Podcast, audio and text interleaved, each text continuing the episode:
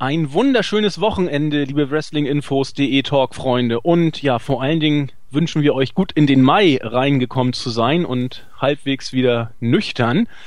Ja, wie heißt es so schön? Alles neu macht der Mai. Das ist bei uns zwar jetzt nicht äh, sprichwörtlich gemeint, aber einige Änderungen haben wir auch ja bei unserem wöchen wochenendlichen SmackDown NXT Lucha Underground Podcast. Denn heute an meiner Seite nicht der Straight Edge for Life der Hannes, sondern Premiere, glaube ich, der Zack Attack der Julian.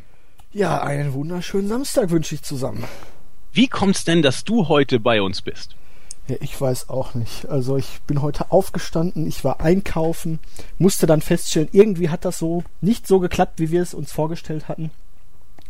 Der Hannes ist ja leider aus dem Team spontanerweise ausgestiegen ausgeschieden, wie man es auch immer nennen will. Da werden wir jetzt auch gar nicht auf irgendwelche großen Einzelheiten eingehen. Das ist ein offenes Verfahren, wenn man so möchte. Rückkehr nicht ausgeschlossen.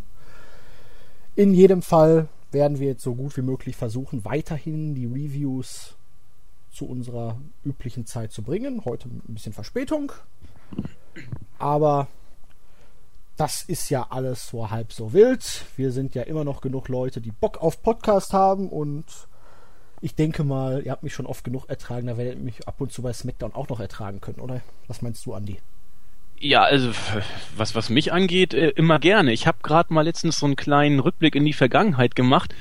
Ich bin ja erst seit äh, Juni 2014 dabei. Du machst das ja schon seit äh, Oktober 2013. Insofern liegt die Ehre ja ganz auf meiner Seite, mit dir Podcasts machen zu dürfen. Und nachdem wir jetzt genug uns angeschleimt haben.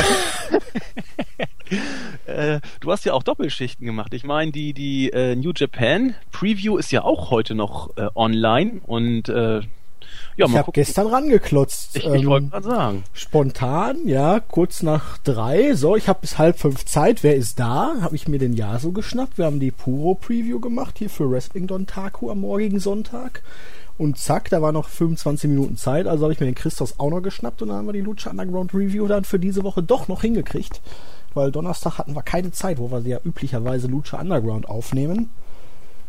Zum Glück haben wir immer den Freitag als kleines Polster da.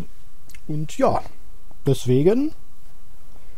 Wir sind euphorisch heute, habe ich das Gefühl ja, euphorisch, wenn man bedenkt, was du bisher gemacht hast. Und jetzt trifft dich der, der, wie soll ich sagen, der, der harte Schock der Realität. Wir sind bei SmackDown angelangt, nach Lucha Underground und Puro. Ja, hat uns jetzt der graue WWE-Alltag wieder. Äh, ich muss zugeben, ich habe auch bei Lucha Underground leichte Kritikpunkte an der aktuellen Ausgabe gehabt. Relativ ungewöhnlich für mich. Und bei New Japan ist ja auch nicht alles Gold, was glänzt. Weil da hat man ja mittlerweile auch immer nur bei den Shows ein bis zwei richtig große Matches und der Rest sind dann auch Multiman Tag Team Matches, die für Pay-per-Views, ja, sagen wir mal, semi-optimal sind, aber Nakamura gegen Goto Main Event morgen. Ach, das wird geil. Das wird geil. Wir hatten hier auch ein Main Event. Mal gucken, ob der auch so geil ist. Was auf jeden Fall meines Erachtens zumindest festgehalten werden kann. Also wir sprechen jetzt über SmackDown Episode 818 die letzten Wochen haben mir eigentlich immer relativ gut äh, Smackdown-mäßig gefallen. Häufig auch besser als bei Raw. Die jetzige Ausgabe, ich greife da jetzt mal ein kleines bisschen vor, wir werden das ja sonst auch genauso machen wie auch äh, bei Raw. Wir gehen durch die Card durch, sprechen die Matches durch, schnacken über die Storylines. Ja, diese Ausgabe war wieder, ja, äh, 0815, wenn man es böse sagen will. Ja, also für mich als eigentlich jetzt Neuling bei den SmackDown Reviews muss ich ja sagen, ich war seit Jahren eigentlich immer ein größerer Fan von SmackDown als von Raw, nicht nur weil SmackDown halt mittlerweile deutlich kürzer ist als Monday Night Raw und damit auch irgendwie prägnanter und knackiger, sondern auch weil bei SmackDown halt nicht ständig John Cena und Randy Orton rumlaufen, sondern SmackDown war immer so der Ort, wo die jungen Leute sich entwickeln konnten, wo sie ein bisschen Spaß hatten, wo man auch als Fan immer neue Leute sehen konnte und was Frisches. Und ja, das hat sich ja jetzt mittlerweile nach der Roster-Trennung und äh, Aufhebung der Roster-Trennung vollkommen aufgelöst, aber trotzdem hatte man in den vergangenen Wochen halt immer so diese kleineren Geschichten bei SmackDown. Du hattest zwar auch immer Rollins, der irgendwie da war mit der Authority, aber du hattest halt auch Sachen, die bei Raw einfach nicht die richtige Zeit bekommen haben und Auch wenn vieles dann doppelt oder bedeutungslos war, habe ich mir manchmal doch lieber dann die SmackDown-Sachen als die Raw-Sachen angeguckt. Ähm, in dieser Woche, ich weiß nicht, da war irgendwie so ein bisschen der Wurm drin. Und wenn man jetzt auch überlegt, dass es ja eigentlich, ich weiß nicht mehr genau, wann wechselt man zum USA Network mit SmackDown? Ja, weiß ich jetzt im Moment auch nicht, aber ich meine, so in die, in die Richtung Herbst wird es gewesen sein, ja. Ja, und da war ja. ja immer irgendwie als Marschroute im Raum, wir geben jetzt Gas, wir wollen SmackDown wieder aus diesem Tal der deutlichen B-Show holen und SmackDown stärken.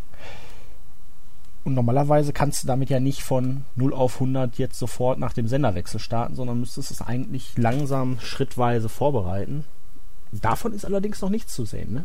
Mm, ja, also die letzten Wochen fand ich schon, dass man da was gesehen hat. Also wie du schon sagtest, Raw war die die Show der der A-Plus-Player, wie Vince sie sieht. Also wie du sagtest, Orton und Cena. Und gerade bei bei SmackDown hatten wir äh, ja eine Person war relativ prägend in den letzten Wochen, nämlich Daniel Bryan, der so ein bisschen das Gesicht von SmackDown wurde ist jetzt leider auch wieder aufgrund gesundheitlicher Probleme ausgefallen. Gott weiß wie lange. Und äh, das war so ein bisschen der Einbruch. Also gerade weil Brian die die Show sehr geprägt hat äh, und auch Storylines im Fokus rückten, die bei Raw entweder runtergefallen sind oder wenn man bei Raw überhaupt intensive Storylines da äh, sich ausgedacht hat. Aber SmackDown hatte dieses kurze, kompakte, knackige Programm mit ein, zwei Leuten, die man bei Raw eben nicht so oft im Fokus hatte. Und das ist war jetzt letzte Woche war es auch schon nicht ganz so stark und diese Woche war es wieder dieses übliche 0815 Verwalten der Storylines, was nicht wirklich einer vorne gebracht hat.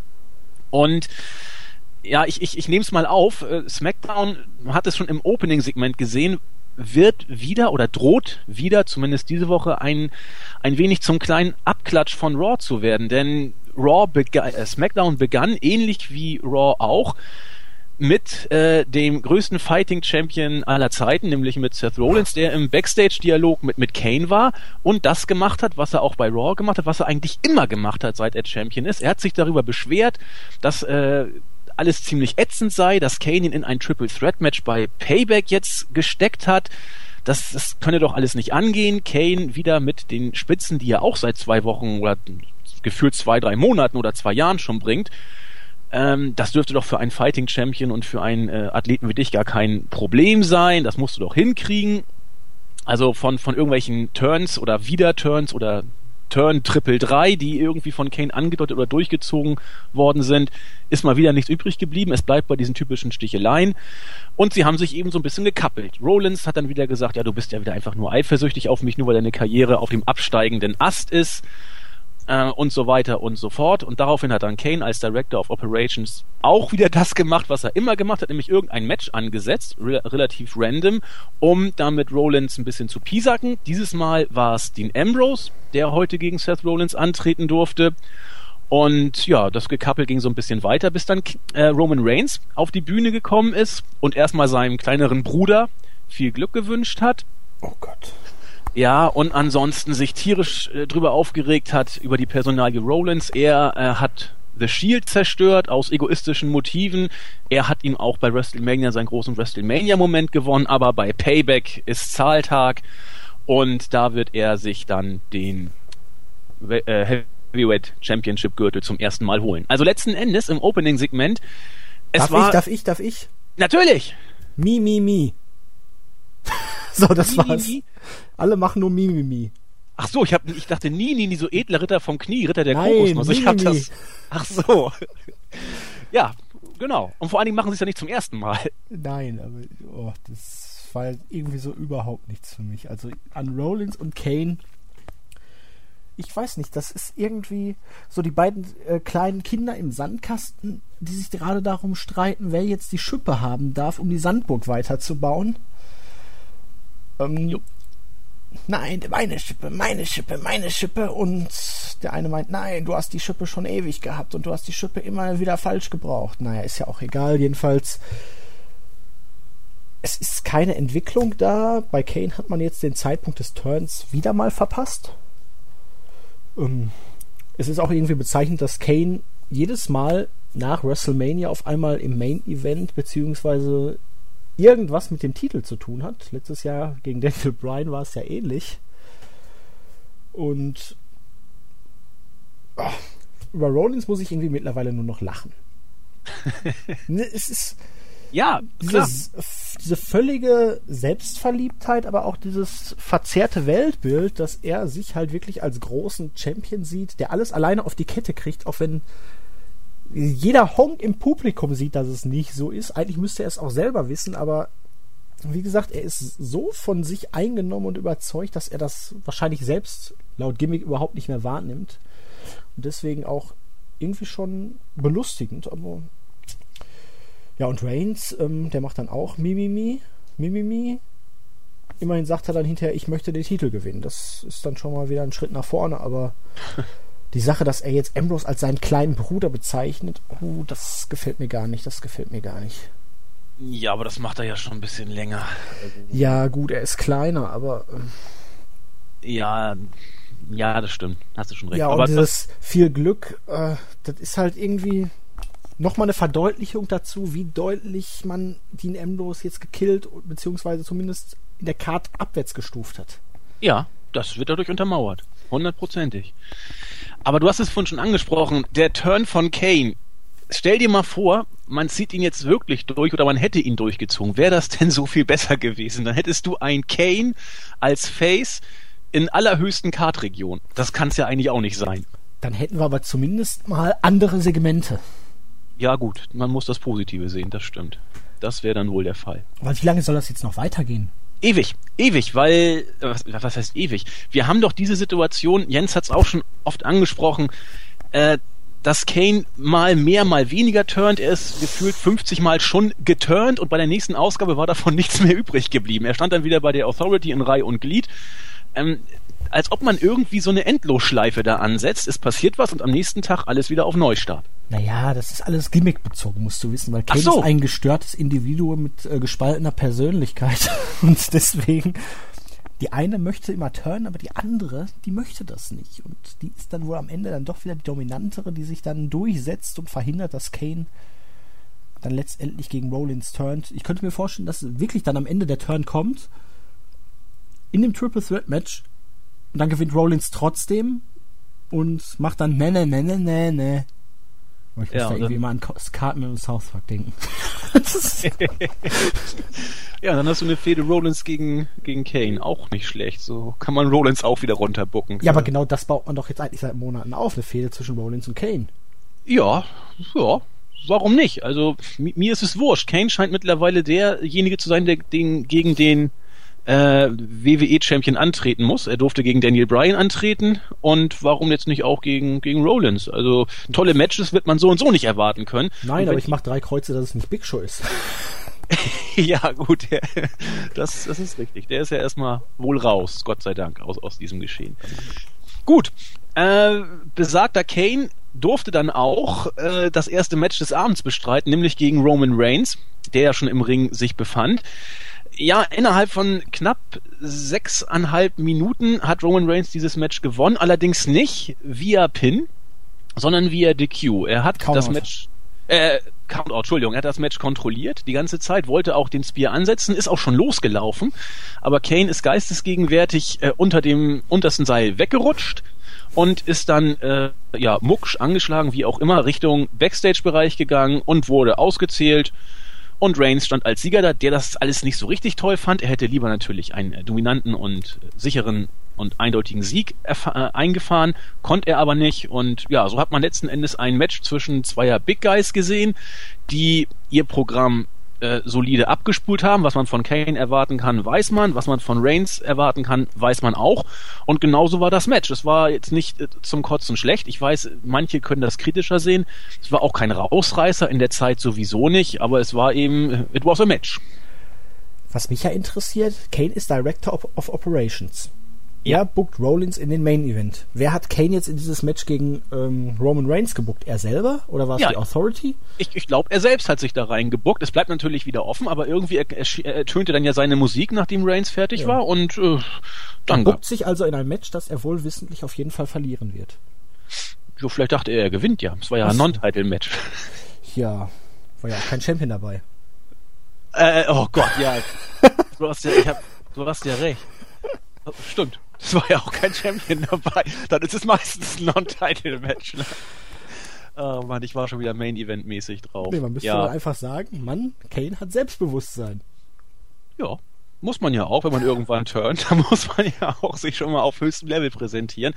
Ja, aber ja, was soll man sagen, es war jetzt nichts nichts Bedeutendes. Was Also, mir hier auffällt, du hattest ja wirklich in fast jedem Segment hier Rollins und Kane und dann noch Reigns und Ambrose. Wo war Ja, Barrett? Der, war, der hat immerhin das scheiß King of the Ring Tournament gewonnen und müsste eigentlich jetzt hier seinen Anspruch auf den IC-Titel untermauern, der ja bei Brian jetzt nicht verteidigt wird. Ja, weiß ich nicht, ob Barrett jetzt künftig äh, das Face der WWE Network Specials werden soll, die ja nach King of the Ring regelmäßig ausgestrahlt werden. Äh, keine Ahnung, vielleicht will man den Intercontinental-Titel, solange Brian verletzt ist, auch gar nicht in den Fokus rücken und wärmt dann die Fehde Brian gegen Barrett auf, wenn er wieder fit ist. Das wäre ja nicht das erste Mal, dass die. WWE sowas macht. Ne? Aber jetzt gerade als frisch gebackener King of the Ring sollte man noch meinen, dass bei SmackDown am wenigstens ein Auftritt da irgendwie kommen sollte, ne? Immerhin hat er jetzt mal zwei Matches am Stück gewonnen. Drei Ja, sogar. ja. Drei sogar. Drei Matches hat er gewonnen. Innerhalb von einer Woche. Ich glaube, das letzte Mal dürfte ihm das zu der Nexus-Zeit passiert sein. Ich wollte gerade Vor der sagen, Fehde gegen John Cena. Das ist schon ein paar Tage her, dass Barrett so eine Streak am Laufen hatte. Ja, aber wie gesagt, keine Ahnung. Er wurde nicht erwähnt, er ist nicht aufgetaucht und äh, vor dem Hintergrund, Er war Mal gucken, erschöpft. ja, er war erschöpft. Genau. Äh, weiter ging es mit einem Backstage-Segment. Äh, Seth Rollins wurde von Renee Young interviewt und hat wieder auch das, was du sagtest, man kann teilweise schon über ihn schmunzeln. Ja, anders als Kane laufe ich nie vor einem Fight davon. Also kurz Bezug auf den Opener genommen, war, war ganz gut. Bei Payback wird er natürlich Orton und Reigns aus eigener Kraft besiegen. Er braucht da gar keine Hilfe, weder von der Authority noch von seinen äh, Stooges. Wie du schon sagtest, äh, die Darstellung von Rollins zieht sich wie ein roter Faden durch, durch besagte Show. Und dann kam Damien Sandow. Ähm, bevor du jetzt zu Sandow Ja. kommst. Ich kann mich noch vage dran erinnern, dass es vielleicht, aber auch nur vielleicht mal einen Moment gab, wo ein gewisser Herr Rollins zum Beispiel durchs Publikum getürmt ist oder so, ne? Aber ähm, sowas macht ja heutzutage gar nichts mehr aus. Nee, nee, nee. Was mich jetzt nur interessiert, bringt er wirklich jetzt die Security dann nicht mit? Doch, natürlich. Er hat ja auch gesagt, er wird das. Ähm, Ach, er braucht sie nicht. Das heißt ja genau. nicht, dass sie nicht da sind, okay. und das Steel Cage Match hat er auch gesagt, da wird er auch keinen brauchen. Und trotzdem sind sie ja da durch die Gegend gekrabbelt und wollten in den Ring rein und Da waren konnte er auch. nichts dafür. Das war ja Kanes Schuld. Ja, aber Rollins sagt doch seit 100 Jahren, dass er niemanden braucht und er gewinnt immer nur durch die Hilfe von Kane und der J&J Security. Ja, aber er bräuchte sie nicht. Ja. Er kann ja nichts dafür, dass sie ihm immer helfen wollen. ja, das stimmt. Da, da hast du natürlich recht. Ähm, Er ist halt so ein netter Kerl, dem jeder mal unter die Arme greift. ja, keine Ahnung. Äh, ich würde sagen, wir lassen uns überraschen. Genau, also weiter. Gehe geh ich weiter. Genau, Damien Sandow äh, kommt an den Ring und äh, ich weiß, ich fand's bei Raw schon ziemlich erbärmlich. Hannes fand's ganz gut. Ich fand's nicht so toll. Die Art und Weise, wie er jetzt als Face dargestellt wird, wird auch jetzt genauso weitergeführt, wie es bei Raw angefangen hat. Die äh, bezaubernde Jojo hat ihn angekündigt und als er im Ring war, hat er dann jede Ansage, die von ihr kam, entsprechend nachgesagt mit ein, zwei leichten Veränderungen. Er hat sich, glaube ich, etwas leichter gemacht, als, als sie ihn angesagt hat. Und dann kam äh, Curtis Axel auf den Weg zum Ring. Der wurde auch von Jojo entsprechend vorgestellt. Und auch da hat äh, Sandow jeden Satz von ihr wiederholt und mit einigen, ich glaube, er hat ihn irgendwie so ein bisschen beleidigt. Ich habe aber zwei, dreimal zurückgeholt. Ich habe nicht verstanden, was er genau gesagt hat. Aber auch da einige Sticheleien in Richtung äh, Curtis Axel, natürlich. Das Match selber, das danach kam, war ein typischer Squash. Zweieinhalb Minuten. Und ja, wie soll ich sagen, es, es, es war das, was man äh, auch schon bei Raw äh, gesehen hat, was man auch erwarten konnte. Sandow mag charismatisch sein, ich, ich schätze ihn ja auch. Ähm, am Mic, aber er ist im Ring eben ein, ein durchschnittlicher Worker, das muss man so sagen. Und das Match selber war genau genau das. Es war genau das, was man, was man erwarten konnte. Und ich mag Sandows Rolle als anbiedernder, möchte gern lustiger Face einfach nicht. Und genau das hat man hier wieder gesehen. Wer drauf steht, dem wird's gefallen haben. Ja, er ist und bleibt ein Undercut-Geek. Jo. Ähm, spätestens jetzt sollte man dann auch sehen, dass die Fehde gegen The Miz ihm überhaupt nichts gebracht hat, weil das wird jetzt auch nachfolgend sich nicht wirklich bessern mit seinem Auftreten. Man hätte jetzt sagen können, er hat jetzt darunter einen Schlussstrich gezogen, die ganze Double-Geschichte ist vorbei.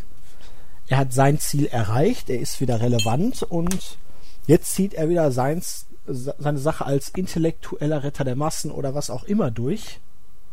Weil letztendlich hat er die Leute alle nur verarscht und ich, er wollte jetzt halt wieder eine relevante Rolle im Publikum, äh, in der Show haben. Das hat er geschafft und alles super.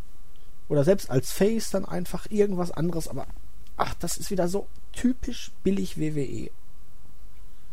Ja. Und es folgt ja auch kein Push jetzt. Was ist schon Sieg gegen, in zweieinhalb Minuten gegen Curtis Axel wert? Also ich bitte Ja, eben. Nix. Und wenn man sich die Reaktion anguckt, jeder weiß, dass Sando äh, mit seinem äh, Nachmach-Gimmick über den Zenit war und mit diesem, mit diesem Gimmick, wenn man es Gimmick nennen will, wird er Höflichkeitsapplaus kriegen eine gewisse Zeit lang, aber irgendwann wird auch das keinen mehr interessieren, weil weil es eben nicht nachhaltig ist und da ist Heath Slater als healiger Geek mir fast noch ein Tick lieber. Naja. Es ist ja auch immer die Frage, wie du so ein Nachmacher-Gimmick darstellst. Wenn ich mir zum Beispiel bei TNA vor ein paar Jahren Jay Lethal angucke, der Ric Flair zum Beispiel auf epischste Art und Weise nachgemacht hat. Der hat ja auch den Macho Man unfassbar gut drauf, hat ja auch jahrelang das Black Machismo-Gimmick verkörpert. Das kann man auch in einer gewissen Art und Weise aus arroganter Sicht ähm, na, stark darstellen. Nur WWE ist es immer, wie sagen die Amis so schön, goofy, ne? Jo. Ja, ja. das ist halt. Ist es nee. auch. Auch die Art und Weise, wie er Curtis Axel Montag bei Raw nachgemacht hat, das war ja äh, ich habe mich so an diese zweite Klasse Nachmachgeschichte erinnert gefühlt. Wenn dann jemand was sagt, hör mal auf mich nachzumachen, hör mal auf mich nachzumachen. Genauso hat er es ja gemacht. Das war ja ein, ein Ansprechen einer Zielgruppe auf, auf unterstem äh, entweder Lebensalterniveau oder intellektuellen Niveau. Also das, das kann ja, die wenigsten finden das ja wirklich, naja, vielleicht nicht ganz so teuer. Ähm, Lassen wir es. Ja, ich glaube beim Publikum vor Ort, da sind ja viele, die vielleicht möglicherweise eventuell einfach gestrickt sind. Ich weiß es nicht. Oder äh, gute Laune willig, weil sie Bierkanister auf dem Rücken hatten oder so hast du es ja beschrieben, wie es in Dortmund war. Ach Gott, na, wir werden es erleben. Ich glaube eben nicht, dass Sendo mit diesem Gimmick auch nur irgendeine äh, Zukunft hat. Er wird es nicht mal in, in Pay-Per-View schaffen, vielleicht in die Pre-Show, ansonsten wird er ein Weekly Geek bleiben und ja, bedauerlich, aber es war ja nun nicht, nicht wirklich. Äh, du hattest gehofft, du wurdest enttäuscht. Ich hatte leicht gehofft und wurde enttäuscht, ja, muss man, muss man sagen. Gut, enttäuscht wurde ich auch wieder beim nächsten äh, Match und Segment. Also seid mir nicht böse, es zieht sich durch die ganze Show durch. Denn Ryback wurde von der bezaubernden Rene Young interviewt und sie hat eine Frage gestellt, die äh, auch wir uns gestellt haben. Sie wollte nämlich wissen von Ryback, sag mal, was war denn überhaupt der Grund oder was könnte der Grund gewesen sein, warum dich Bray Wyatt angegriffen hat? Und Ryback hat das gesagt, was, was wir alle gedacht haben. Ja, keine Ahnung, ich weiß es auch nicht. Es ist auch kein Grund wirklich ersichtlich, warum er das gemacht hat aber er hat diesmal ein Stück zu viel abgebissen und wird sich daran verschlucken. Feed Me More gilt quasi nur für ihn. Und heute wird er Wyatt erstmal einen bösen Schrecken einjagen, indem er einen seiner ehemaligen Lakaien, nämlich Luke Harper, in dem heute stattfindenden Match abfertigen wird. Das ist auch geschehen. Sechs Minuten, eins der längeren Matches zwischen diesen beiden Workern. Am Ende steht aber das Ergebnis, das eigentlich immer stand. Luke Harper ist nichts anderes als jemanden als ein Mann, der jemanden overbringen soll, der hoffentlich nur ein Übergangsgegner für Bray Wyatt ist. Äh, schade, wo Luke Harper mittlerweile angekommen ist, denn das ist eben nichts weiter mehr ist als das, was ich gerade gesagt habe, wurde dann deutlich, ähm, wie es danach weiterging, denn das Licht ging wieder aus, nachdem äh, der gute Ryback sich ordentlich hat feiern lassen und wie ein Berserker diese Feed Me More Chance äh, gefordert hat. Er hatte einen, einen ganz irren Gesichtsausdruck wieder gehabt. Licht ging aus, Bray Wyatt stand hinter ihm. Diesmal war Ryback vorbereitet, stürmte auf Wyatt zu. Der hat ihn aber äh, ausgekontert, Slam verpasst, Sister Abigail und das Ganze war vorbei. Wieder mal bleibt offen, wieso Bray Wyatt sich gegen Ryback äh, stellt. Es, ist, es gibt wieder keinen Grund. W warum macht er das? Der hat ihm wahrscheinlich sein Mittagessen geklaut. Weil Ach Ryback so. wieder mehr futtern wollte, hat er dann dem Bray irgendwas vom Teller geklaut. Ich weiß es nicht. Also fangen wir mal von vorne an. Ich war vorgestern im Bus und habe dann nicht nur den früheren Derek Bateman und aktuellen Ethan Carter III gesehen. Natürlich nicht den echten, aber jemanden, der genauso aussah, selbst die Nase. Ich habe auch einen ja. Hungerhaken von Ryback gesehen. Original das Gesicht, allerdings sehr, sehr schmal. Da würde der Feed Me More Chain wirklich mal passen. Ähm, das nur als Anekdote. Busfahren ist lustig. ähm, Aber auch nicht immer, ne? Äh, nein. ja. Wenn ich jetzt etwas Doch. Positives an dieser Fehde zwischen Bray Wyatt und Ryback finden soll, dann ist es ganz klar, dass WWE Ryback in den vergangenen Monaten ziemlich geschützt hat. Er hat eigentlich nie verloren und wenn er verloren hat, dann wirklich äußerst unclean und dementsprechend hast du für Bray Wyatt jetzt eigentlich einen relativ starken Gegner. Ja. Nur der Grund ist nicht vorhanden. Die beiden passen überhaupt nicht zusammen. Ähm, ich habe heute beim Einkaufen versucht, einem Bussard zu folgen, der ist dann aber ins Gebüsch geflogen. Bist nicht hinterhergelaufen. Nein. ähm, Ja, sonst wärst du vielleicht schlauer gewesen. genau. Und ja, die Frage ist ja weiterhin, Bray Wyatt hat gegen den Undertaker verloren, hat nie darauf Bezug genommen und einfach mit seinem Leben weitergemacht. Das finde ich schön, wenn man nach einer Niederlage einfach immer so weitermacht, als wäre nie was gewesen. Ähm, Tja. Nee, die Fehde ist bisher ziemlich konfus und ich bin schockiert, wie stark man jetzt Luke Harper doch hat fallen lassen. Es fing ja eigentlich alles, wie könnte es anders sein, mit dem Gewinn des Intercontinental Championships im vergangenen Herbst an. Seitdem er diesen Titel gewonnen hat, hat er, glaube ich, kein Match mehr gewonnen gefühlt. Ja, als Champion sowieso nicht. Nee, aber auch danach ging Nee, genau. Backup. Das ist richtig. Man kann wirklich nur hoffen, dass er mit Eric Rowan wieder irgendwie zurückkommt. Diese Hausshow-Sache da, dass Bray Wyatt Eric Rowan dann auch Backstage genommen hat, die gibt mir zumindest ansatzweise Hoffnung. Und ja, auch dieses Match zwischen Ryback und Luke Harper. Warum will er ihn jetzt abfertigen? Er hat ihn doch schon zwei oder dreimal abgefertigt in den letzten zwei Wochen. Ja, es macht, es macht keinen Sinn. Nee, Es also. macht keinen Sinn. Und du hast es ja eben auch schon gesagt, diese Art und Weise, wie, wie die Fehde zustande kommt. Also Bray Wyatt mit seinen Fäden fing also bombig an, hatte seinen seinen seinen Höhepunkt in der Zeit, wo er gegen Daniel Bryan und auch gegen John Cena noch bis zu WrestleMania gefädet hat. Auch noch die Fehde gegen Jericho äh, machte ein Stück weit Sinn, weil sie einen Anknüpfungspunkt eben hatte. So Cena Jericho, ja, ihr lebt eigentlich nur eine Lüge und ich werde der Welt zeigen, wie ihr wirklich seid. Da kann man ja irgendwie was mit anfangen. Aber die übrigen Fäden, auch, auch Ambrose, es wirkte nicht so richtig eindeutig, warum man jetzt gegen Ambrose fäden sollte. Beim Taker gab es einen Anknüpfungspunkt, der aber auch mehr oder weniger ja nur beiläufig gestriffen wurde, wo man viel mehr hätte draus machen können und müssen. Und Ryback ist völlig aus der Luft gegriffen. Da gibt es nun gar keinen äh, Bezugspunkt. Und dass er irgendwie Probleme mit Steroid abgefüllten Bodybuildern hat, hat er bisher auch nicht kundgetan. Es ist einfach, ah, es, es ist so, ja, so gut man ihn auch aufgebaut hat, äh, genauso belanglos und aus der Luft gegriffen wirkt eben die jetzige Fehde mit, mit Bray Wyatt. Ja, äh, gefällt mir eben hinten und vorne nicht und, und die Matches werden eben auch interessant, sag ich mal. Sie werden interessant, weil Ryback arg limitiert in seinen Fähigkeiten und ich weiß nicht, ob Wyatt mit ihm wird anfangen können. Ich hoffe, er kommt heil aus der Fehde raus, gesundheitlich. Ähm, ja, und ich hoffe, es wird nicht am Ende sein, dass Ryback wirklich Bray Wyatt das Butterbrot geklaut hat oder so. Ja, das wäre zwar eine Erklärung, aber äh, dafür braucht man kein Creative Team. Das kann sich jeder aus. Gut, es war nicht alles schlecht in dieser SmackDown-Ausgabe. Zum Beispiel das kommende Match hat mir wieder durch die Bank weg eigentlich gut gefallen. Es war ein WWE Tag Team Championship Match, das Rematch zwischen Cesaro und Kid, die ja bei Extreme Rules ihre Titel verloren hatten, gegen die aktuellen Champions The New Day. Gott sei Dank äh, wieder mit Xavier Woods ringside und nicht als aktiven Protagonisten.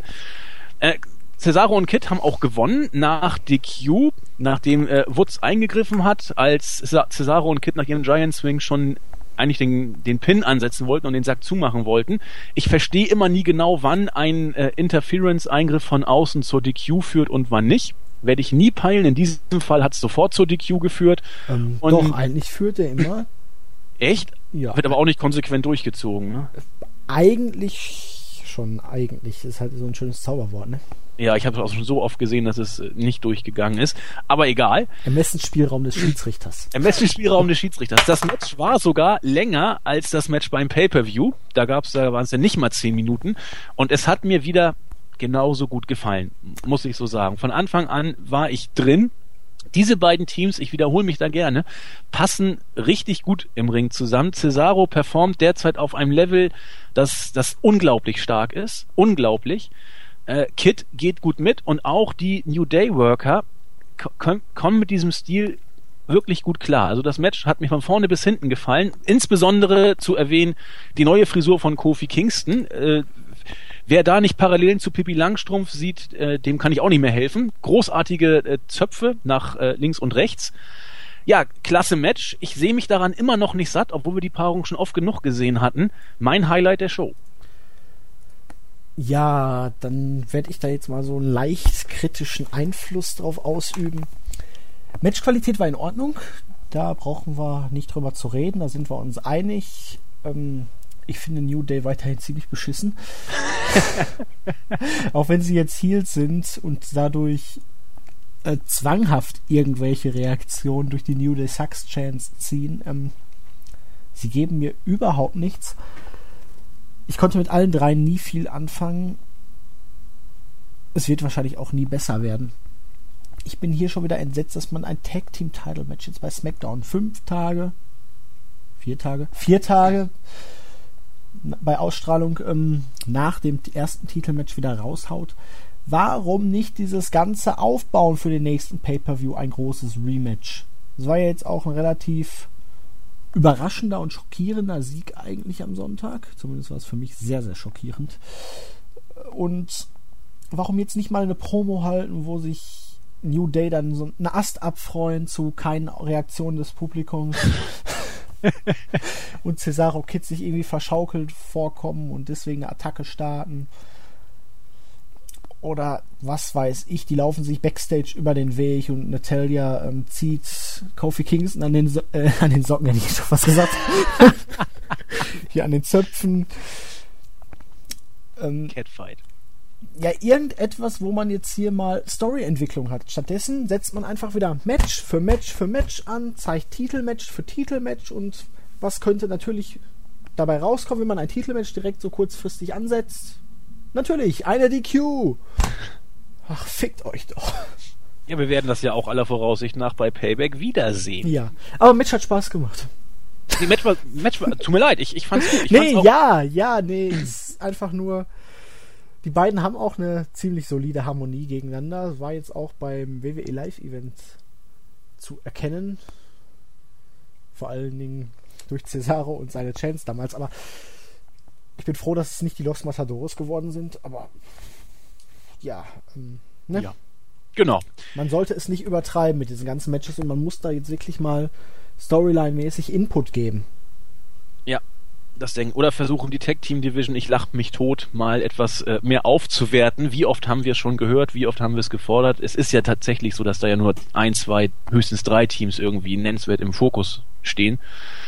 Und das, es, es hinkt ja, äh, es hakt ja schon länger daran. Die Usos waren immer, äh, die sich mit äh, den Wyatts dann gefehlt haben oder mit anderen Tag-Teams. Es war ja nicht, dass das irgendwie eine ausgeglichene Division war, wo die Leute dann um den Number One-Spot gekämpft haben, sondern man hat immer irgendwie sich von Pay-Per-View zu Pay-Per-View gekämpft und war froh, wenn man irgendwie einen Gegner hatte. Und diese Paarung hat man dann noch relativ lange ausgeschlachtet. Dass das suboptimal ist, ist klar. Ich möchte ja sagen, man hat eine ziemlich ausgeglichene Division, weil man nur Geek-Teams hat.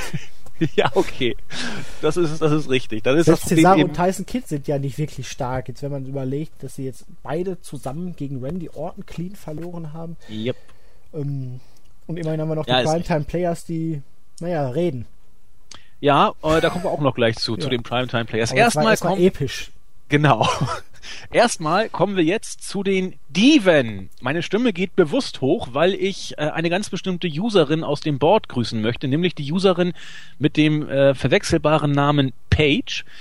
Page hat, glaube ich, immer, wenn sie schreibt, eine, eine rot-violette rosa Schrift. Deswegen ist sie da mal recht gut rauszuerkennen. Page hat letztens nämlich gesagt, ähm, sie hört unsere Podcasts schon etwas länger, aber sie ist immer so ein bisschen traurig, wenn bei den Diven unsere Stimme mit einem Seufzer so oh, runtergeht. Deswegen habe ich jetzt ganz bewusst die Stimme etwas angehoben. Ähm, Grund dazu. Ich kann dazu jetzt aber auch sagen, also ja, ich wollte da noch weiter ausführen ja, gleich. Gut, mach, mach, ähm, mach. Und dann, dann übergebe ich an dich. Mach, mach. Ähm, der Grund ist ja nicht, dass wir seufzen, dass wir Frauenwrestling im Allgemeinen schlecht finden würden oder was auch immer. Der Grund, also da können wir jetzt da tausend äh, Beispiele nennen. Also Hannes zum Beispiel schwört für NXT, viele andere auch. Äh, Julian und ich schwören auf Shimmer Wrestling. Schein ist auch nicht schlecht. Es gibt genug Ligen, wo wirklich Frauenwrestling als äh, klasse Sport auch zu sehen ist und wo es nicht darum geht, oh, geil, dieses Jahr heiß die alte und solche Sachen. Allerdings in der WWE ist genau dieses Image der Diven gewollt. Das geht da, wenn es nicht um große wrestlerische Leistung bei den Diven. Jens hat letztens ja auch eine News rausgehauen, äh, wo es auch daraus hervorgeht. Die Diven sind als äh, psychisch instabile zickige Tussi-Hühner zu verstehen, die sich gegenseitig immer anzicken, hintergehen und was auch immer machen und ansonsten gut aussehende Pseudomodels darstellen sollen. In Ringfähigkeit ist Paige, Nettie, Emma ausgenommen nicht das, was unbedingt gefordert ist. Julian. Ja, du hast es ja schon angesprochen. Also ich bin ja grundsätzlich ein Fan von Frauenwrestling. Ich gucke es mir sehr, sehr gerne an. Sei es jetzt wirklich bei Shimmer, bei Shine. Ich gucke mir auch immer die Frauenmatches sehr gerne bei AAW oder AIW an. Da sind ja auch meistens ein bis zwei auf der Karte oder die Weiber, die Mädels, die treten dann gleich äh, neben den Kerlen an in Matches, Singles-Matches, Six-Way, Scramble-Matches und so. Ja, oder Candice bei PWG zum Beispiel. Ja, Candice tritt mittlerweile auch bei AIW an. War sie jetzt ja. öfters auch. Die Stimmt. hatte letztes Jahr ein überragendes Match gegen Johnny Gargano da. Ist ja auch kein Wunder. Ähm, die können ja oft genug miteinander trainieren. Ja, die, die passen richtig gut im Ring zusammen, ja. Ähm, ja, nicht nur im Ring, ne? Ja, äh, Private auch, ja. Und ja, sie war jetzt da auch öfters bei den Six-Way Scrambles dabei und da gibt es ja auch genug hübsche Frauen auf ihre eigene Art und Weise, aber auch so genügend, die sogar dem WWE-Standard entsprechen würden. Mhm. Aber ha, WWE scheint ja da nicht so hundertprozentigen Wert drauf zu legen, sich davon welche zu angeln oder sie machen es und nutzen es dann nicht. Aber sagen wir mal so, wir sind hier beim WWE, wir sind bei Sports Entertainment, wir haben uns damit abgefunden. Wir ertragen ja auch Big Show und Kane. Dementsprechend erwarte ich von den Damen hier nicht unbedingt vier bis fünf Sterne Matches. Müssen sie gar nicht. Es ist schön, wenn es mal wirklich eins geben würde, wenn es hochklassiges Wrestling gibt, aber da muss ja noch nicht mal das ganze Hauptaugenmerk drauf gelegt sein. Aber wenn man zumindest mal vernünftige Geschichten und Storylines erzählen würde, wenn es klar ersichtlich wäre, ist das jetzt ein Face, ist das ein Heel oder ist es einfach nur eine Bitch? Ähm, aber es ist es ja nicht. Ich weiß immer noch nicht, seit warum die Bellas auf einmal wieder beste Freunde sind. Ich weiß bis heute nicht, warum die Bellas jetzt auf einmal wieder Face sind, außer dass sie jetzt gegen noch healigere Heels antreten. ähm, und ja, das ist halt der Punkt an der ganzen Sache. Sie ja. werden wirklich dargestellt wie irgendwelche dümmsten Hühner könnten wahrscheinlich auch in jedem schlechten C- oder D-Movie und Horrorfilm mitspielen und würden direkt als erstes abgeschlachtet werden.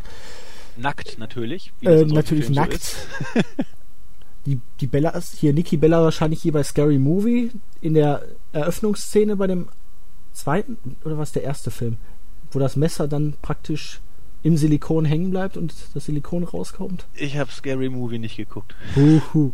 Tut mir leid. Der, der erste Teil der war großartig. Ähm, auf jeden Fall sticht der Mörder ihr von hinten dann in die Brust und hat auf einmal nur noch ein äh, Silikonkissen im Messer.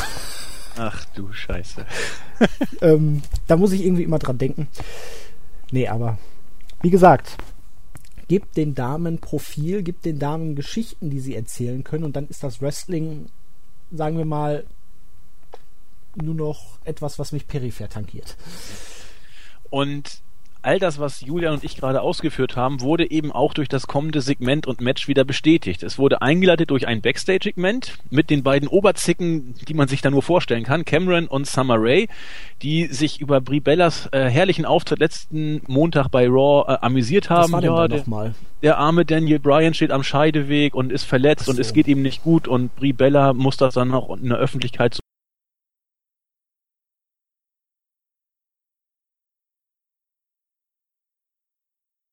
Fall kam dann Niki äh, ungefragt nachgefragt, kam sie dann dazu und hat gesagt, so nur hier mal Ruhe und Mund halten und daraufhin hat Cameron aber trotzdem weitergeredet und so kam dann das nächste Match. Also zickiger kann man es kaum aufziehen. Das Match selber war äh, mit knapp unter vier Minuten ein, ein typisches äh, WWE Main Roster Diven Match. Äh, Nikki Bella mag sich im Ring verbessert haben, das gestehe ich ihr gerne zu. Eine Top-Athletin ist sie immer noch nicht. Immer natürlich unter dem Vorbehalt, dass ich noch nie äh, in einem Wrestling-Ring ein Match bestritten habe. Das, also ich, ich bin da natürlich jetzt nicht derjenige, der sagen kann, so müsst ihr es machen. Aber ähm, so rein von der Bewertung der Fähigkeiten folge ich da auch denen, die es wissen müssen. Das ist eben besser, aber noch nicht gut. Und Cameron ist nun nicht als diejenige bekannt, die äh, Fünf-Sterne-Matches am laufenden Band abliefert, sozusagen. Ähm, und auch hier wird eben all das, was, was Julian und ich gerade ausgeführt haben, äh, bestätigt. Das ist das äh, WWE Main Roster äh, Diven-typische und es wird auch immer so weitergehen. Das hast du so schön formuliert mit sie ist nicht unbedingt immer in der Lage, ein Fünf-Sterne-Match abzufeuern. Ja, ich, man muss den diplomatischen Ton ja treffen. Beim nächsten Segment fällt es mir wieder schwerer, denn äh, besagte Primetime-Players, die du ja schon angesprochen hast, machen das, was sie jede Woche machen. Nein, sie kämpfen nicht. Ab und zu dürfen sie beim Main-Event auch mal ran. Aber bei Raw und SmackDown glänzen sie eher ja mit äh, wohl komisch zu verstehenden Videos. Diesmal waren wieder The New Day dran. Äh, Hintergrund habe ich nicht genau verstanden. Äh, Darren Young hat seine empathische Seite gezeigt. Er war äh, sehr empfindlich und hat geweint. Und äh, äh wie heißt er nochmal? Äh, der, der, Titus O'Neill hat äh, gesagt, ja, nun sei mal hier ein bisschen äh, männlicher. Und dann haben sie eine New Day Box präsentiert. Ich habe es nicht genau verstanden. Sie haben dann zweimal im New Day Sucks Rhythmus geklatscht und dann haben sie die Box weggeschmissen. Also wenn man dreimal, zweimal so klatscht und sich über diese Box oder New Day aufregt, ist sie dann weg. Ansonsten äh, erschloss sich mir der Sinn dieses Videos nicht ganz. Hast du mehr äh, verstanden? Ähm. ähm. Naja, wir haben ja bei dem Tag Team Title Match zwischen New Day und Tyson Kidd und Cesaro, oder zumindest ich habe diese Anmerkung gemacht, dass ja da mal ein bisschen Reden und Storyline-Entwicklung vielleicht ganz schön wäre. Bei den Primetime Players könnte man meinen, dass es vielleicht jetzt mal eine Zeit wäre, wieder in den Ring zu steigen.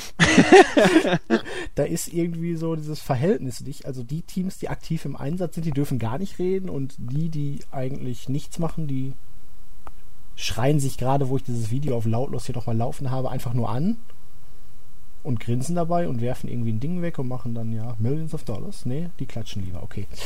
Ähm, ich weiß es nicht, also ich schätze mal, man möchte damit eine zukünftige Feder einleiten. Das wäre ja dann schon mal sehr weit vorausgedacht. Bisher ging ich davon aus, dass die Lucha Dragons eigentlich als nächstes einen Shot kriegen würden, dann, wenn die Sache mit Tyson Kidd und Cesaro durch ist, weil für mich war eigentlich das der einzige Grund für den Titelwechsel, dass man äh, die Lucha Dragons gegen ein Heel-Team bringen will und Tyson Kidd und Cesaro ja jetzt neuerdings Faces sind. Genau.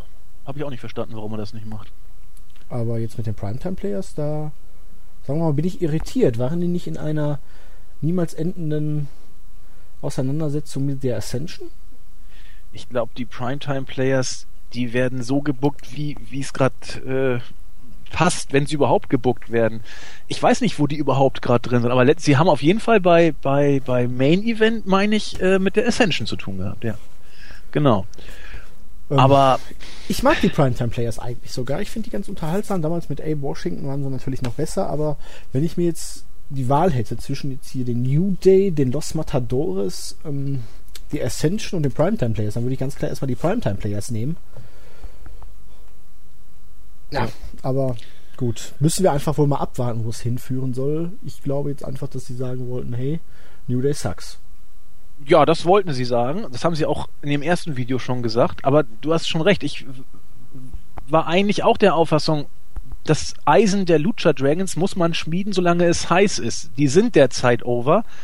Und äh, dieser Lucha-Stil, ich meine, äh, Kalisto ist ja ist ja ein klasse, beweglicher, flotter, schneller Worker. Aber ich meine, man sieht das gleiche wie auch bei ähm, Mensch, wie heißt unser der Mann, der die schwer Neville, sieht man es ja auch. Ähm, die, die haben ja ein gewisses Repertoire, was sie bei Raw und äh, bei den Pay-per-Views oder bei den Pay-per-Views waren sie noch nicht, aber was sie bei Raw und SmackDown abspulen. Und ich sehe da ein bisschen die Gefahr, dass das Publikum sich relativ schnell satt sieht an den Lucha Dragons und dass dann die Zeit für einen Title Shot irgendwann vielleicht auch vorbei ist. Also jetzt wäre es eigentlich ideal, sie gegen New Day zu stellen, aber man macht es nicht. Und wir werden sehen, was die WWE-Booker äh, da vorhaben. Vielleicht glauben sie auch, dass die Luchas über einen längeren Zeitraum hot bleiben bei der Crowd. Dann ich habe keine Ahnung. aber reden können. Die können nicht reden. Nee, eben. Können sie nicht. Und das war ja auch bei, auch nicht, ja. und bei NXT war das ja nachher auch ein bisschen das, das äh, Problem bei den Lucha Dragons. Die waren ja auch äh, Tag Team Champion. Zumal Kalisto ähm, jetzt einfach zu viel besser ist als Sin Cara. Ja, das ist so. Das ist so. Gut. Äh, wir nähern uns langsam aber sicher dem Ende der Show und dies wurde eingeleitet mit einem Backstage-Segment zwischen Seth Rollins und Dean Ambrose. Also das hat mir eigentlich ganz gut gefallen, denn Rollins hat gesagt, pass mal auf, Ambrose, du solltest gar nicht erst äh, gegen mich antreten, das hat überhaupt gar keinen Sinn und wenn jemand versuchen sollte, Seth Rollins zu demütigen, dann wird die Authority da schon dem Jungen zeigen, was eine Hake ist. Darauf sagte Ambrose dann, ja, klingt gut, im Ring sehen wir uns dann wieder und Rollins war leicht verdutzt, wie äh, warum bist du denn da jetzt so, so entspannt? Und dann sagte Ambrose, ach, weißt du, ich habe nach allem, was nach Rollins Demütigen kam, nicht mehr zugehört und das, das fand ich eigentlich äh, ganz putzig. Und daraufhin sagte Rollins eben, ja, also du, du, du wirst einen großen Fehler machen, bla bla. Und Ambrose, weißt du, ich habe mein ganzes Leben lang Fehler gemacht, aber wenn bei diesem Fehler rauskommt, dass ich dich verprügeln kann, dann mache ich den Fehler ganz gerne und dann passt das schon. Also die beiden sind stark. Auch Rollins ist stark. Ambrose ist überragend in solchen Segmenten. Das, das war mal wieder was, was, was gepasst hat eigentlich. Ähm, man muss ja sagen, Dean Ambrose hat einmal auf jeden Fall schon mal keinen Fehler gemacht, denn er hat sich Renee Young geangelt. Also ähm, sie was? scheint auch keinen Fehler gemacht zu haben, weil er ist ein echt sympathischer Kerl. Was findet ihr alle an Renee Young? Ich werde es nie verstehen. Okay, ist ja auch egal. Müssen wir jetzt nicht darauf eingehen. Nein. Auf jeden Fall, die beiden passen, finde ich, super zusammen. Und ja, hier Ambrose, der Unterschied zwischen ihm und Reigns und den ganzen anderen Sachen ist, er macht nicht Mimimi, er sagt, hey, demütigen, super, finde ich klasse, mache ich mit. Wie, ihr wollt mich vermöbeln? Habe ich nicht gehört. Demütigen reicht mir. Wir machen mit. Los, lass uns rausgehen und ich habe Bock, jetzt irgendjemanden zu schlagen. Fehler mache ich sowieso schon oft genug. Das finde ich cool. Ja, passt. Passt zum Ding. Das macht Laune. Denn nicht, oh, du hast mich betrogen, du hast mich betrogen, oh, du hast mir meinen Lolli geklaut. Ja, und mit so einem Counterpart passt auch Rollins in seiner Geek-Rolle wieder einigermaßen, weil es eben unterhaltsam ist. Das ja, und hier hatte halt wirklich dieses überraschte, wie was? Ja. Wieso bist du gar nicht jetzt irgendwie verängstigt oder schockiert, dass ich jetzt gesagt habe, wir machen dich fertig? Ne, fand ich gut. Passte auch. Auch der anschließende Main Event, diesmal bin ich richtig mit meinem äh, Non-Title Match. Seth Rollins hat gegen Dean Ambrose äh, angetre äh, ist angetreten und hat auch sogar gewonnen nach seinem neuen Finisher, was ich DDT Facebuster. Er sieht für mich so ein bisschen aus wie der Dirty Deeds nur andersrum so ein bisschen. Ähm, das Match war war gut. Es war allerdings auch zu erkennen, dass es nicht annähernd auf dem Level war, dieses berüchtigte Raw-Match von den beiden, ich glaube, äh, es war auch dieses Match, wo Ambrose danach aus der Show geschrieben wurde, wo der Curbstomp auf die auf diese äh, Beton ja. äh, Bausteine war. Das war ja das unglaubliche Match. Äh, es war aber auch hier jetzt natürlich kein cleaner Sieg. Äh, die die J&J Security war wieder dabei, Kane, äh, Kane war dabei und hat eingegriffen. Also auch hier wieder alles wie gehabt. Diese diese Sticheleien führen natürlich nicht zum Turn, sondern dazu, dass Kane äh, Rollins wieder zur Hilfe kommt und damit auch den Sieg entscheidend sichert. Ja, am Ende äh, sozusagen alles wie immer, denn auch äh, der obligatorische Beatdown nach dem Sieg von Rollins folgte. Äh, Kane, Rollins und die J&J Security haben sich über Ambrose hergemacht. Natürlich kam dann äh, Roman Reigns dazu, hat den Save entsprechend gemacht, also Reigns entsprechend stark dargestellt. Zusammen mit Ambrose hat er dann den äh, Ring auch gesäubert. Also und das vier. Genau, richtig. Und da ging es mir nachher nochmal ganz kurz, lief es mir da äh, kalt den Rücken runter, als äh, der Ring dann eben entsprechend gesäubert wurde. Haben die beiden sich noch so High-Five-mäßig abgeklatscht. Das kam so ganz, ganz kurz, kam da ein, ein Revival an alte Shield-Zeiten hoch. Aber natürlich war es nicht viel mehr. Also Main Event war konsequent, vorhersehbar, ordentlich gebuckt. Das war okay. Ja, ich hatte ja letztes Jahr viel Hoffnung gehabt, dass man diese Fehde nach Hell in a Cell irgendwann nochmals für WrestleMania oder kurz darauf aufnimmt. Das ist ja schon nicht passiert und dass man jetzt so ein Match dann einfach mal eben als Main Event von SmackDown verbrät. Das zeigt dann wirklich, da, dass es da nicht mehr irgendwie großartig noch eine Wiederaufnahme zwischen Rollins und Ambrose in der nächsten Zeit geben wird. Ich würde mir dann wünschen, dass man die beiden dann wirklich komplett voneinander trennt zumindest. Dass da ja. nicht irgendwie, dass man das zumindest dann hot hält für irgendwann mal. Und ja, wir hatten dann am Ende das typische 2 gegen 4. Die Faces ähm, besiegen die Heels, die ja letztendlich auch wirklich nur als Geeks bestehen. Ich will es nicht mehr sehen, dieses ständige, immer das Gleiche, es ändert alles gleich, das macht mich unzufrieden, unglücklich.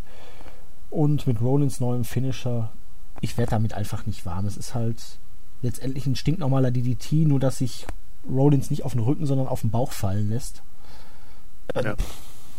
Dafür gibt es einfach zu viele DDT-Variationen, die nicht den Pin bringen und wenn ich mir Siglas Jumping DDT angucke oder einen normalen Tornado DDT, die wirken einfach deutlich härter.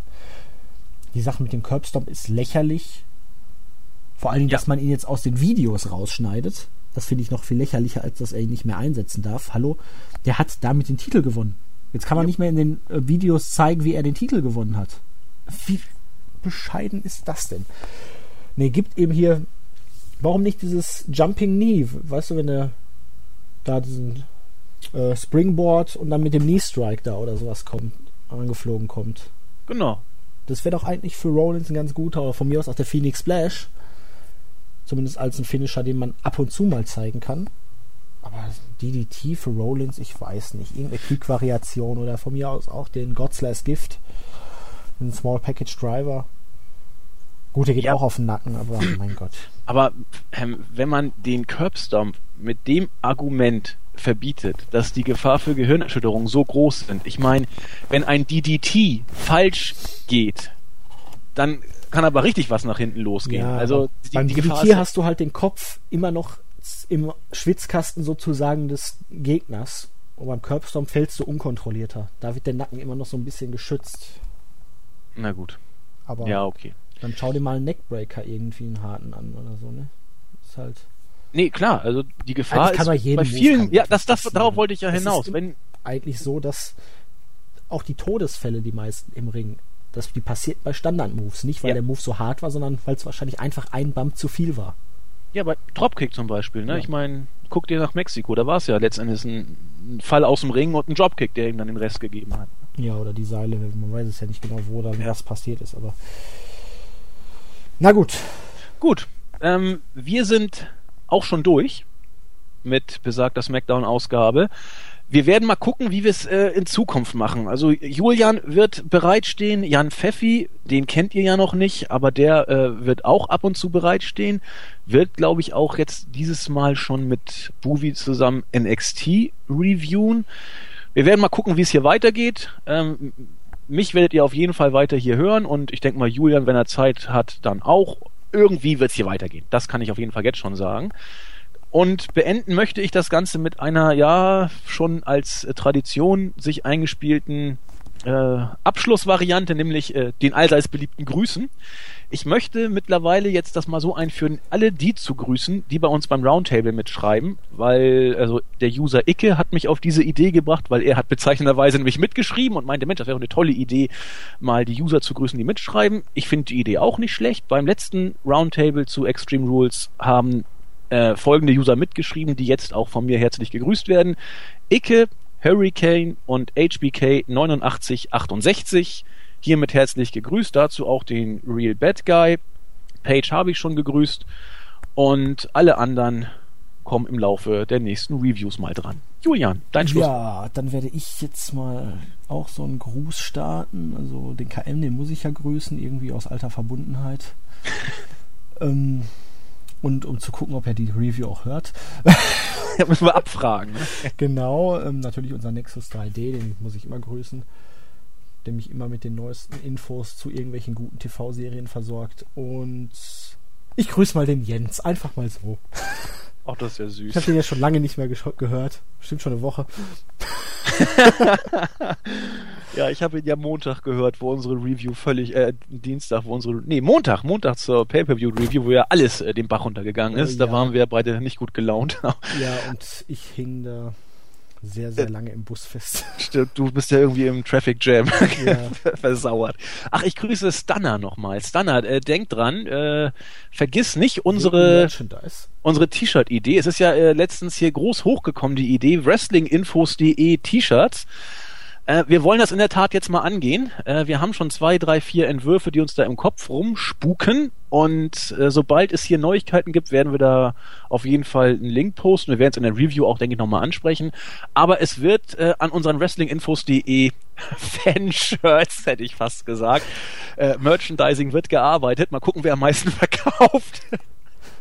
Nein, wir werden also da organisiert ausdenken. euch das T-Shirt der Zack Attack World Tour 2015. genau, Dortmund. Ähm, Dortmund, Bochum und ähm, mal gucken, vielleicht schaffe ich es dieses Jahr noch mal irgendwann zur WXW nach Oberhausen. Ja, das, das hat auch was. Und ich, ich versuche meine World Tour auch durchzumachen, was ich äh, Bochum und, und Dresden, damit ich euch mal besucht habe. Das ist ja auch irgendwie noch im Hinterkopf. Wir kriegen das hin. Also wie gesagt, die, die Shirts, wir sind am Arbeiten. Und in diesem Sinne wünschen wir euch noch ein schönes Restwochenende. Haltet die WI-Fahne hoch. Äh, wir denken an euch und bis nächstes Mal. Tschüss. Ähm, tschüss.